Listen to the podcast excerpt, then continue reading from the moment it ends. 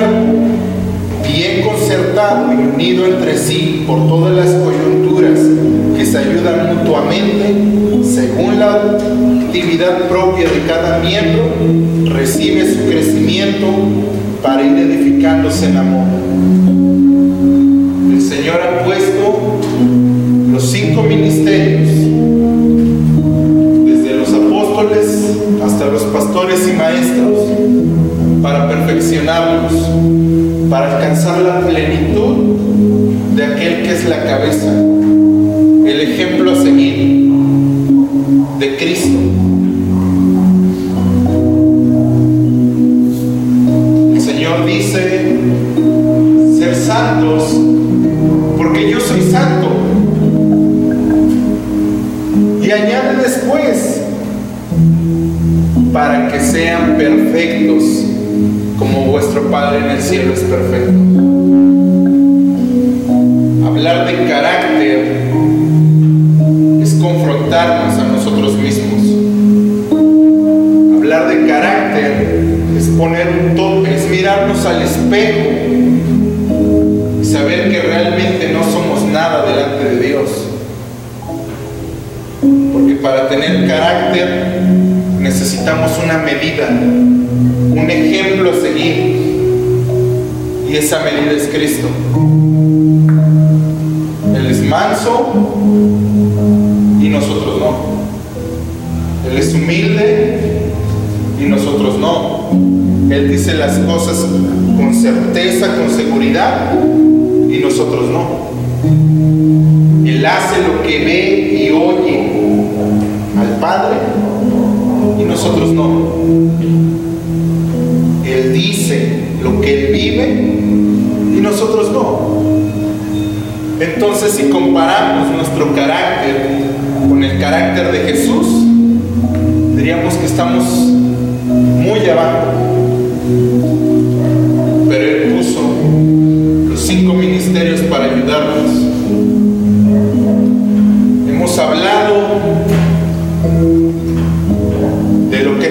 Renovar nuestra mente. No sujetarnos, no dejarnos llevar por la mentira de estos hombres a los estándares del mundo, al pecado. Hemos aprendido las bases de lo que Dios quiere para nosotros en unidad y como familia.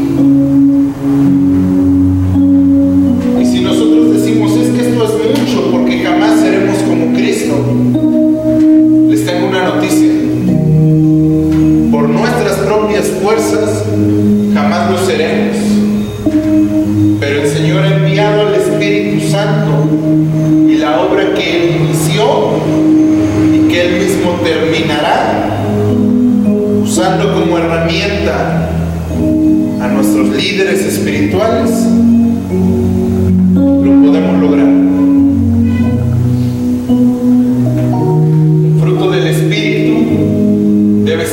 de nuestro carácter, pero no es el carácter del cristiano, no es el carácter del joven todavía, porque el carácter no solamente son emociones, no es solamente un sentir, no es solamente un decir, tengo carácter. El carácter es decir, yo estoy aquí para Dios, aunque me cueste la vida. El carácter es decir, yo estoy aquí para renunciar a mis sueños, para cumplir tus sueños, Dios. Carácter es decir, renunciaré al amor de mi vida por ser el profeta de Dios. Y si no me creen, pregúntenle a Pablo, a Pedro, a los apóstoles, a Jeremías, a Isaías, a Ezequiel, todo lo que ellos tuvieron que, dejar para seguir a Dios. El amor, el gozo, la paciencia, la bondad, la benignidad, la mansedumbre, la templanza, la fe, eso es algo que todos debemos de tener. Debemos de amar a los demás, pero amar como Cristo amó a la iglesia, entregándose. Pero ni siquiera podemos amar a Dios. Que es un mandamiento, amarás a tu Dios. Porque si nosotros de nosotros naciera no lo amamos. Porque Dios representa aquello que nosotros no queremos. Dios representa santidad y nosotros queremos pecado. Dios representa certezas y convicciones y nosotros somos temerosos incluso de hablarle a la gente que tenemos al lado del poder del Evangelio. El amor, Dios, representa aquello que nosotros no queremos. Aquello que Satanás nos está ofreciendo y que no queremos dejar por temor al que dirán. El gozo. ¿Quién de ustedes tiene gozo? ¿Quién se puede gozar en medio de la adversidad? Eso es el gozo.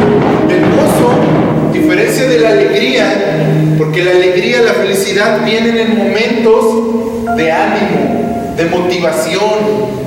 Puede tener gozo cuando se saca la lotería. Cualquiera puede tener gozo cuando le va bien en la escuela. Cualquiera puede tener gozo cuando sus papás le regalan o le dan permiso de ir a donde nosotros queremos. Pero tener gozo, como lo marca la palabra, es tener gozo cuando perdemos a un ser querido. Es decir, no pasa nada, Dios. Todo tranquilo. Por eso les decía, Dios no quiere gente que diga que le ama. Quiere gente que se le aparta con Él. Que diga, me está doliendo hasta el alma.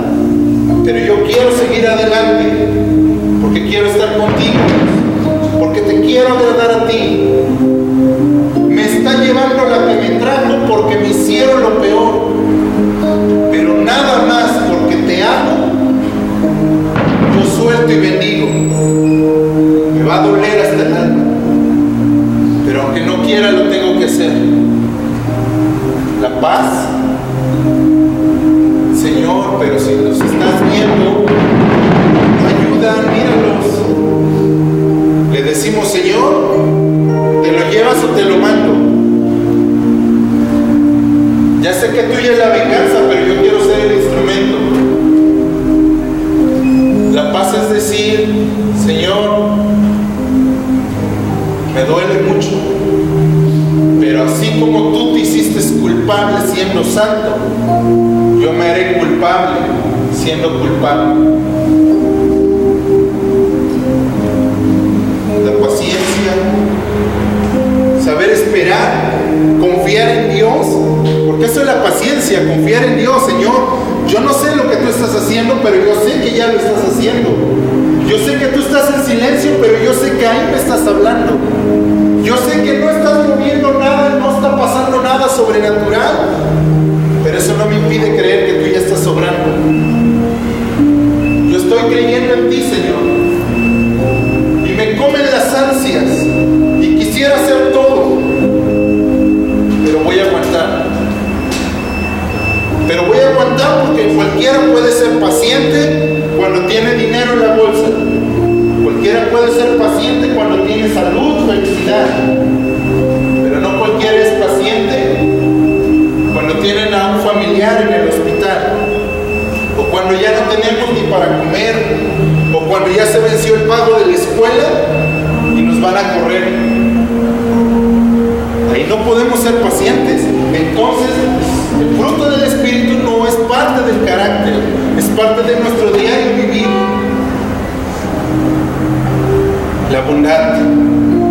La gente siente que hay bondad en tu corazón.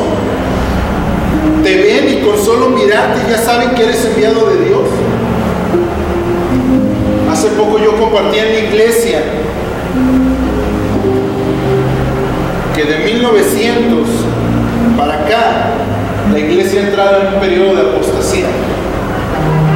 Pero no porque estemos adorando al anticristo, a los falsos dioses, sino porque nos estamos olvidando de quién es nuestro Padre y de lo que podemos hacer, de lo que Él dice que podemos hacer. ¿Cómo es posible que para 1800 un hombre común y corriente llega, se sienta y ahí donde se sienta la gente empieza a llorar diciendo, yo necesito de Cristo? Yo no sé qué es lo que tú traes, pero yo necesito eso que tú tienes. Ese hombre se llamaba Charles, Charles Finney. Lo único que se necesitaba hacer era sentarse para que el Espíritu Santo se moviera y empezara a fluir toda la unción con los pecadores, no con los de la iglesia. Cualquiera puede venir, levantar manos y poner manos y que todos los cristianos se caigan postrados delante de Dios. Pero que ustedes lleguen y que digan, yo soy hijo de Dios, que la gente lo sienta, eso viene antes del carácter. La benignidad son capaces de que esa bondad la transmitan a otros. De que le digas, no pasa nada, confía en Dios, así como yo he confiado. Porque al final todos hacemos imitadores de nosotros.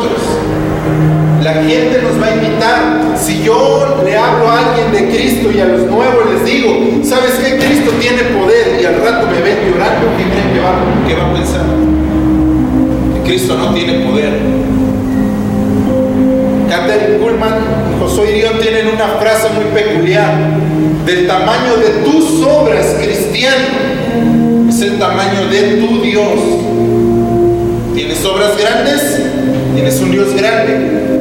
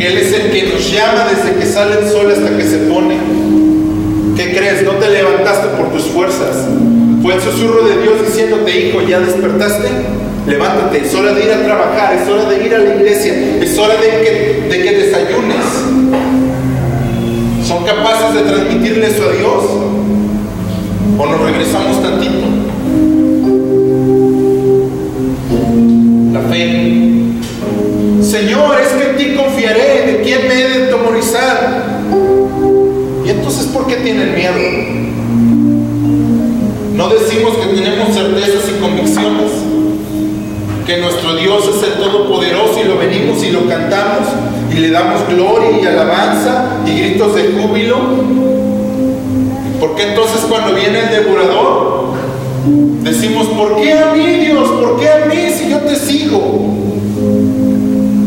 No seamos hipócritas pensando que podemos engañar a Dios. La fe implica firmeza. Estoy firme contigo, Dios. Hasta la muerte me voy a morir. No me importa porque sé a dónde me voy a ir. Pobre de aquellos que no saben dónde se van a ir todavía. Pero la firmeza de saber dónde nos iremos cuando muramos, esa nadie nos la va a quitar. Seguridad, segundo punto de la fe. Estoy 100% seguro de que aunque yo no lo puedo ver, Él existe. Albert Einstein decía que no hay ninguna fuerza motora más grande que la de voluntad, que la determinación del hombre, porque a él sí nadie lo puede detener. Y entonces, ¿por qué dudamos que Dios hará grandes cosas? Acabas de llegar, si eres nuevo, si aún no has hecho tu oración a Dios, de decirle, Padre, entrego mi vida a ti, no hay ningún problema contigo. Esperemos que lo encuentres. Y hoy es ese día. Pero si tú ya lo hiciste, si sigues sin tener fe en Dios, el apóstol Santiago es capaz de resucitar y volverse a morir diciendo, ¿y dónde está ahí con tu fe si no tienes obras? ¿Dónde está esa fe que dices, mi Dios es el poderoso de Israel? Con mi Dios yo saltaré los muros. Te estás ahogando en un vaso de agua. Entonces, ¿dónde está tu fe? ¿Dónde está tu Dios? Firmeza, seguridad, confianza. Entonces, ¿cuál es su roca? ¿O está parado sobre la arena? Porque la casa de la arena nunca dice la palabra que se caiga. Simplemente dice que viene y es azotada, que viene y es llevada. Pero la que está sobre la roca, esa es inmovible. Ahora ya saben por qué hay cristianos que niegan su fe. Porque para negar la fe no es necesario decir yo no. Quién es Él y empezar a maldecir como el apóstol Pedro. Eso ya es en el nivel de los que no conocen a Dios. Negar a Dios cuando ya lo conocemos, es decir, ahí viene mi amigo, mejor pongo las de los Tigres del Norte aquí en mi celular y que no escuche que venía cantando alabanzas. Negar a Dios es que nadie sepa, excepto ustedes y Dios, y a veces ni Dios, que son cristianos. Nada más ustedes piensan eso. ¿Qué creen? En aquel día va a haber muchos así. El Señor les va a decir, ¿y tú quién eres? No, pero es que mira, yo hice milagros. Pues yo no te conozco. Aléjate de mí. Mansedumbre.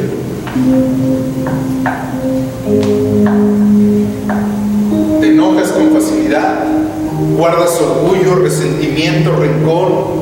Todos lo sentimos. No te voy a mentir diciendo que no sentimos enojo, que la mentira es del diablo. Pero sí te voy a decir que cuando tú aprendes a ser manso, tú le vas a decir al Señor, ¿sabes qué Dios? Quisiera orar para que llueva fuego del cielo, como Santiago, como Juan, que los consuma vivos. Pero yo los perdono porque tú ya me perdonaste a mí. Yo los suelto porque tú ya me quitaste la carga que me ataba al pecado. Y yo quiero hacer lo que tú hiciste conmigo. Ser misericordioso, tener mansedumbre, decir, voy a doblegar mi ego por el Señor. No voy a hacer yo lo que quiero hacer, sino que voy a hacer lo que tú quieres que yo haga. Templanza, Señor, yo sé que el proceso es difícil, pero aún así estoy consciente de que si tú me ayudas, yo lo lograré. ¿Saben por qué? Porque las cosas se templan metiéndolas en el fuego y en el frío, en el fuego y en el frío, en el fuego y en el frío, en el desierto y en la tribulación, en el desierto y en la tribulación. Señor, quebranta mi corazón. A veces lo cantamos y no sabemos qué es lo que pedimos. Nuestro corazón es de piedra, por eso el Espíritu Santo tiene que obrar en nosotros. Cuando le decimos quebranta mi corazón y cambia mi vida, le estamos dando permiso, autorización para que Él nos rompa, para que Él pedacito a pedacito nos vuelva a reconstruir. Contra esas cosas no hay ley.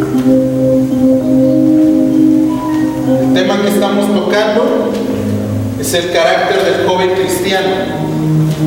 Para los que tienen Biblia o para los que van a leer en casa, el mensaje se basa en el Sermón del Monte, el más famoso de todos los que ha dado Jesús desde que él inició su ministerio hasta el día de hoy.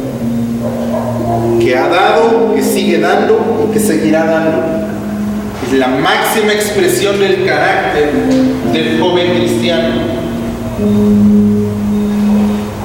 ¿Saben por qué? Porque este pasaje, en los primeros 12 versículos, no lo hace para la multitud, lo hace para sus discípulos. Si tú eres discípulo, quédate de pie. Si no eres discípulo, puedes tomar tu asiento, puedes salir, ir a tomar el fresco, ir por un agua.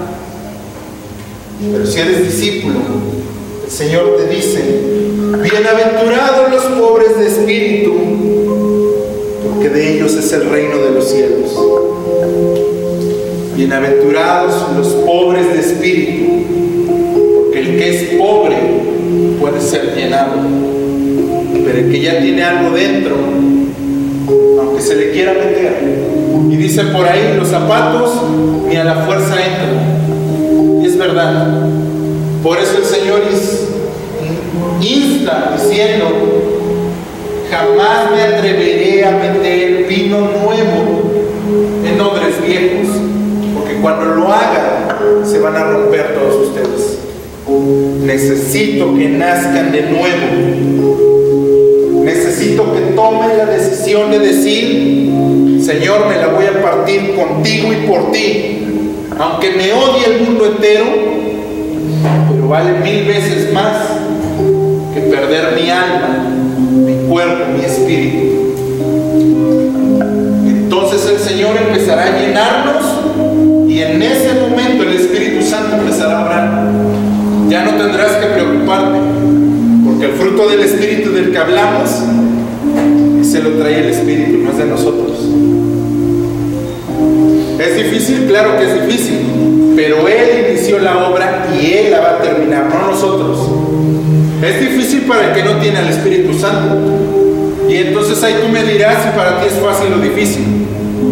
Porque cuando tienes el Espíritu de Dios, aunque es difícil, sientes tranquilo, te sientes confiado y dices, yo sé que esto es un proceso de parte de Dios.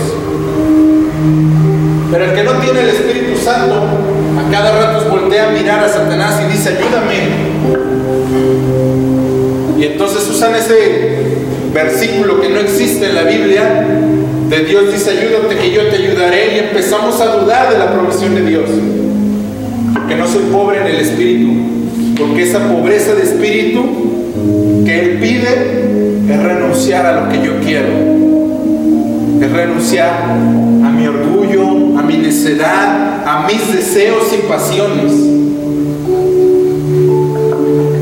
De eso es de lo que se trata el Evangelio. Claro, si en algún momento tú dices yo no puedo con tanto, estás en tu derecho de decir hasta luego, tomar tus cosas, sentarte gozar de la vida mientras haya vida. Bienaventurados los que lloran, porque ellos recibirán consolación. ¿Y tú por qué estás llorando? ¿Porque te salieron malas cosas? ¿Porque la persona que te gusta no te hizo caso? ¿Porque oras a Dios por el varón o la varona perfecta, la ayuda idónea y no llega? ¿Por tus pecados? que sientes que te desconectan de Dios? ¿O lloras por el sufrimiento que te da el ver tantas almas perdidas? Porque esa es la diferencia. Hay gente que llora diciendo, Señor, es que soy un pecador, y pasan horas ahí. Hay gente que no hace eso. Hay gente que llora a Dios diciéndole, dame almas o me muero. Dios, ayúdame a ganar por lo menos un alma o me muero. Quiero ayudarte en algo. Quiero ser partícipe. Yo sé que la obra la hace el Espíritu Santo. Yo sé que el de nuevo lo da el poder de Dios, el Espíritu Santo. Pero por lo menos quiero ser la palabra viva. ¿Lloras por tus causas o lloras por las causas de Dios? Porque aquí es donde empieza a entrar el carácter. Lloras por tus propios deseos, entonces te falta carácter para decir, ¿qué estoy haciendo? Somos pasajeros únicamente, peregrinos, extranjeros. Si tú ya sabes que tu hogar es el cielo, ¿por qué te molestes en trabajar por este mundo, para este mundo, para los deseos de este mundo. Ya sabes que al final la recompensa mayor la da Dios, ¿por qué sigues en eso? Bienaventurados los mansos, porque ellos recibirán la tierra por heredad. Tres veces hemos visto la palabra manso, mansedumbre.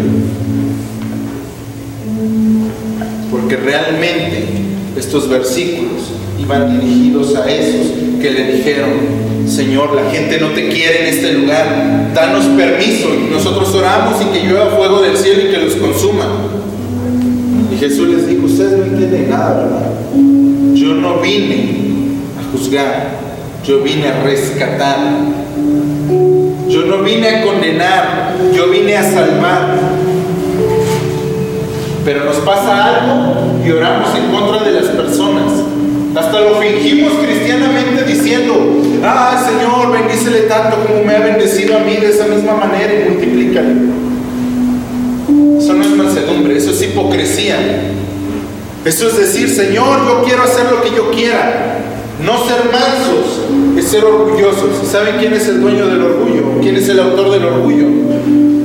Es aquel de quien se dice en Isaías 14 y Ezequiel 28, y estando en lo máximo de la creación, se quiso sentar en el trono de Dios para ser como Dios. Y de allá fue derribado.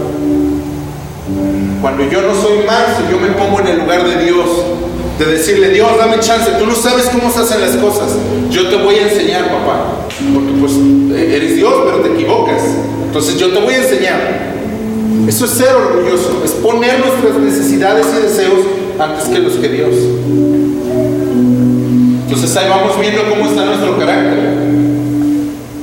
Bienaventurados los que tienen hambre y sed de justicia, porque ellos serán saciados. ¿Y tu justicia cómo está? Porque la justicia es una. Me pegaste, te tengo que pegar. Me quitaste un ojo, te tengo que sacar el ojo. Me robaste, me tienes que pagar. Pero la justicia de Dios es, me hiciste mal, pero te perdono.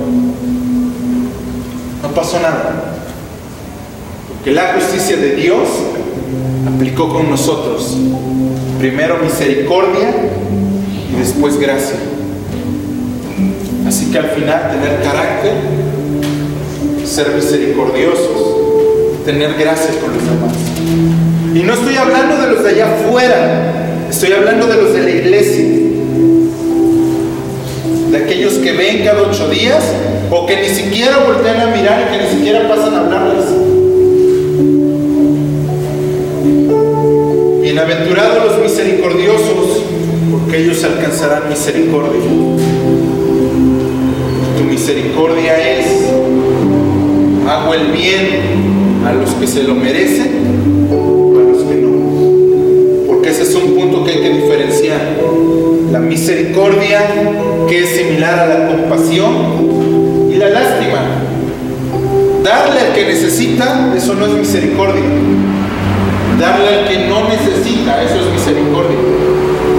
Darle al que se lo merece, eso no es misericordia. Darle a aquel que no se merece nada, eso es misericordia. Los pobres siempre van a estar y los pueden ayudar siempre, pero sus enemigos no siempre van a estar. Misericordia es, yo sé que somos enemigos, pero siento que necesitas un amigo y yo quiero ser ese amigo. Hay gente que incluso dice, los amigos de mis enemigos también son mis enemigos. Ustedes como cristianos no pueden tener enemigos, no deben tener enemigos, deben ser misericordiosos. Bienaventurados corazón, porque ellos verán a Dios. ¿Ya vieron a Dios? ¿Uno ha visto a Dios? El Señor nos está limpiando, pero limpiar nuestro corazón implica una decisión. Hay gente que ora diciendo, Señor, quítame todo pensamiento de pecado y quita de mí todo deseo de maldad y toda tentación. Cuando la palabra de Dios dice, llevando cautivo todo pensamiento a los pies de Cristo. Eso es algo que yo debo de hacer. Los limpios de corazón no son los que tienen mal, los que no tienen malos pensamientos. Son los que sí los tienen, pero dicen, "Señor, pensé algo que no debía. Perdóname, dame fortaleza. Ayúdame a vencer, ayúdame a ser fuerte la próxima vez. Ayúdame a confrontar, ayúdame a mantenerme firme, a no ser llevado por un viento cualquiera. Ayúdame a que no me convenzan mis amigos. Ayúdame a mantenerme en la fe del Hijo de Dios. Bienaventurados los pacificadores, porque ellos serán llamados hijos de Dios. ¿Tú buscas pleito o buscas la paz? Y buscar la paz es ver que ellos dos están peleando decir, momento, tranquilos. No se peleen, no pasa nada. Dios está en medio de nosotros. Y hasta peligra que entre las dos personas me empiecen a echar piedras a mí. No importa. Si me las echan a mí no hay problema, pero que no sea entre ellos. Bienaventurados los que padecen persecución por causa de la justicia, porque de ellos es el reino de los cielos. ¿Te han perseguido por tu justicia o por tu pecado? La gente te desprecia por ser santo o te desprecia porque eres lo peor que hay y no te quieren ver. Hace poco me hacían una pregunta. ¿Qué pasaría hipotéticamente, ¿no? Que hoy el arrebatamiento fuera exclusivamente para ti, que solamente tú te fueras. La gente notaría tu ausencia. O dirían, ni sabía que era cristiano, ni sabía quién era. O dirían, por fin, hasta que Dios nos libró de otro pecador. Bienaventurados sois cuando por mi causa os vituperen y os persigan y digan toda clase de mal contra vosotros mintiendo. Gozaos y alegraos porque vuestro galardón es grande en los cielos, porque así persiguieron a los profetas que fueron antes de vosotros. ¿Han dicho mentiras de ti? ¿Por seguir a Dios? Un error que cometemos es tratar de defendernos cuando Dios es el que nos defiende. Yo no sé cómo está tu carácter el día de hoy. Yo no sé si hay algo en lo que aún estás fallando o si ya estás en este proceso. Ni siquiera sé tú quieres cambiar. Pero si tú sientes que algo te falta, que necesitas de Dios, pasa para que oremos por ti. En este momento sí va a estar abierto este lugar. Porque todos necesitamos orar los unos por los otros. Y no te preocupes por todo lo que está pasando a nuestro alrededor. El carácter de Cristo se tiene que manifestar en nosotros.